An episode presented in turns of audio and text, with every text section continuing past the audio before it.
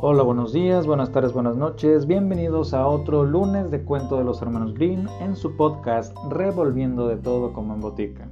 Esta semana, Los Niños de Oro. Éranse un hombre y una mujer muy pobres. No tenían más que una pequeña choza y solo comían lo que el hombre pescaba el mismo día.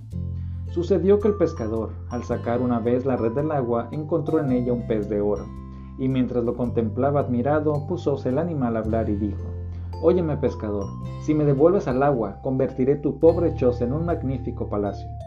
Respondió el pescador, ¿de qué me servirá un palacio si no tengo que comer? Y contestó el pez, también remediaré esto, pues habrá en el palacio un armario que cada vez que lo abras aparecerá lleno de platos con los manjares más selectos y apetitosos que puedas desear. Si es así, respondió el hombre, bien puedo hacerte el favor que me pides. Sí, dijo el pez, pero hay una condición.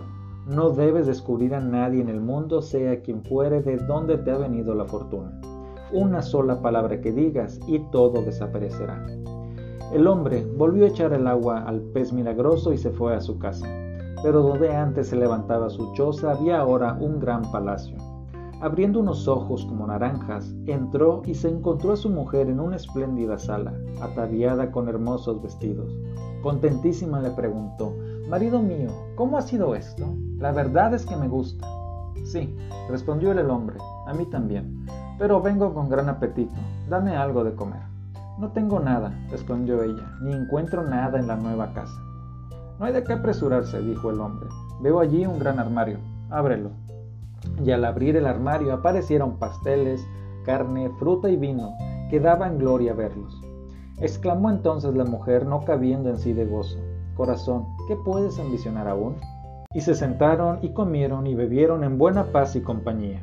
Cuando hubieron terminado, preguntó la mujer, Pero marido, ¿de dónde nos viene toda esta riqueza? No me lo preguntes, respondió él, no me está permitido decirlo. Si lo revelara, perderíamos toda esta fortuna. Como quieras, dijo la mujer, si es que no debo saberlo, no pensaré más en ello. Pero su idea era muy distinta, y no dejó en paz a su marido de día ni de noche, fastidiándolo y pinchándolo con tanta insistencia, que perdida ya la paciencia, el hambre acabó por revelarle que todo les venía de un prodigioso pez de oro que había pescado y vuelto a poner en libertad a cambio de aquellos favores. Apenas había terminado de hablar, desapareció el hermoso palacio con su armario y ételos de nuevo en su mísera choza. El hombre no tuvo más recurso que reanudar su vida de trabajo y salir a pescar, pero quiso la suerte que el mismo pez volviese a caer en sus redes. Óyeme, le dijo, si otra vez me echas al agua, te devolveré el palacio con el armario lleno de guisos y asados, pero mantente firme y no te descubras a nadie quien te lo ha dado volverás a perderlo. Me guardaré muy bien, respondió el pescador soltando nuevamente al pez en el agua y al llegar a su casa la encontró otra vez en gran esplendor y a su mujer encantada con su suerte. Pero la curiosidad no la dejaba vivir y a los dos días ya estaba preguntando otra vez cómo había ocurrido aquello y a qué se debía. El hombre se mantuvo firme una temporada, pero al fin, exasperado por la inoportunidad de su esposa, reventó y descubrió el secreto y en el mismo instante desapareció el palacio y el matrimonio se encontró en su vieja cabaña. Estará satisfecha, le regañó el marido. Otra vez nos tocará pasar hambre. Ay, replicó ella, prefiero no tener riquezas si no puedo saber de dónde me vienen. La curiosidad no me deja vivir. Volvió el hombre a la pesca y al cabo de un tiempo el destino lo tenía dispuesto, capturó por tercera vez al pez de oro. Escúchame, dijo éste, bien veo que habré de caer siempre en tus manos. Llévame a tu casa y córtame en seis pedazos dos los darás de comer a tu esposa, otros dos a tu caballo, y los dos restantes los entierras, de todos obtendrás bendiciones. Hizo el hombre tal como el pez le había indicado, y sucedió que de los dos pedazos que plantara en tierra brotaron dos lirios de oro. La yegua tuvo dos potritos de oro y la mujer dio a luz dos niños de oro también. Crecieron los hijos, altos y hermosos, y con ellos crecieron los lirios y los caballos. Cuando ya fueron mayores, dijeron un día, Padre, vamos a montar los caballos de oro y a correr mundo. Pero él respondió con tristeza, ¿qué será de mí si os marcháis y no tengo noticias de vosotros? Y dijeron los niños, os quedan los dos lirios de oro, por ellos sabréis cómo nos van las cosas. Mientras se mantengan frescos y lozanos gozaremos de buena salud.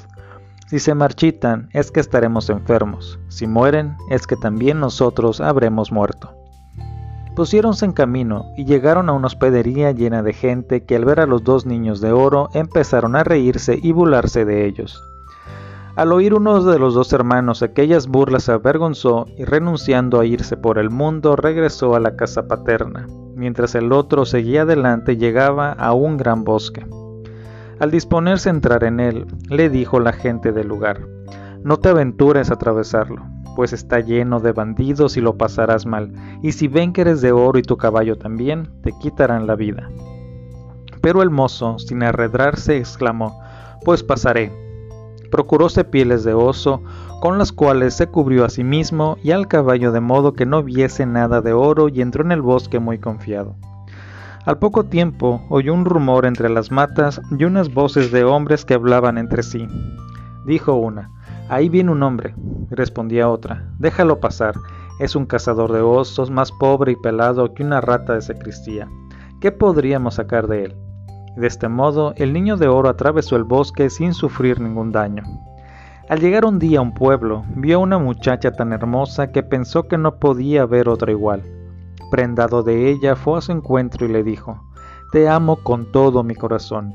¿Quieres ser mi esposa? A la muchacha le gustó también tanto el mozo que aceptando su ofrecimiento le respondió, Sí, quiero ser tu esposa y te guardaré fidelidad toda la vida. Casáronse y estando en plena alegría y regocijo, llegó a casa el padre de la novia y al ver aquella boda admirado preguntó, ¿Dónde está el novio? Le enseñaron el niño de oro, que seguía cubierto con las pieles de oso. El hombre se enfadó mucho. Jamás un cazador de osos se casará con mi hija, exclamó tratando de matarlo. Su hija se deshizo en súplicas y le dijo, Es mi marido y lo quiero de corazón y al fin logró apaciguarlo. Sin embargo, el hombre no lograba quitarse aquella preocupación de la cabeza y a la mañana siguiente se levantó de madrugada dispuesto a saber si su yerno era un mendigo andrajoso y vulgar. Al entrar en el dormitorio vio en la cama un apuesto joven, todo el de oro, las pieles de oso esparcidas por el suelo.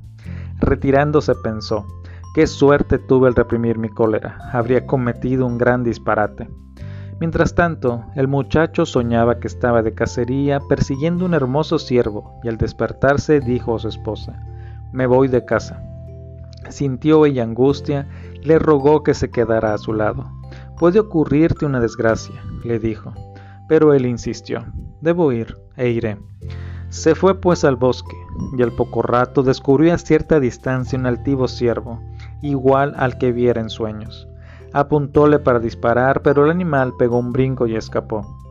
El mozo se lanzó en su persecución, saltando fosos y atravesando matorrales sin detenerse en toda la jornada. Pero al anochecer el ciervo desapareció.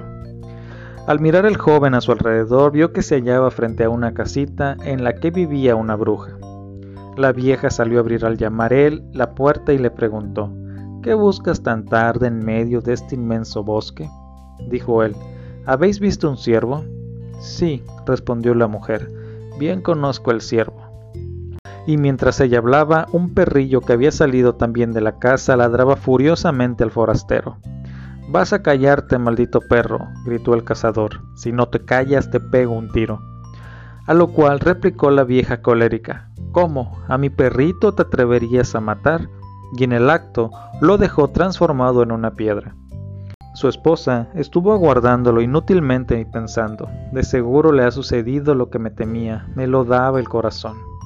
En la casa paterna, el otro hermano no perdía de vista los lirios de oro y se dio cuenta de que uno se marchitaba bruscamente. Dios mío, pensó, a mi hermano le debe de haber ocurrido alguna gran desgracia. Tengo que ir en su busca, quizá llegue a tiempo de salvarlo.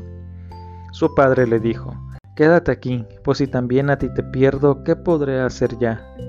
Pero el muchacho respondió, Es preciso que me marche, es mi deber. Y montando en su caballo de oro, pusóse en camino y llegó al gran bosque donde su hermano estaba transformado en piedra.